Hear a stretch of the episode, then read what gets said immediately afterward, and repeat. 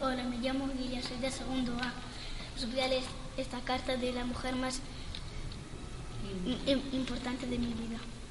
Querida abuelita, eres tan importante en mi vida que te quiero un montón. Eres la más guapa, la más preciosa, la más bonita, eres increíble, eres la más importante para mí. Eres muy am- amable, me das dinero y quiero que seas feliz.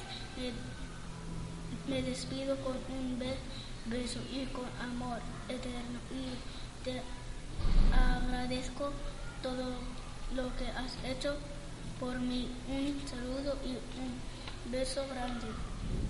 Adiós, tu niña Tobias.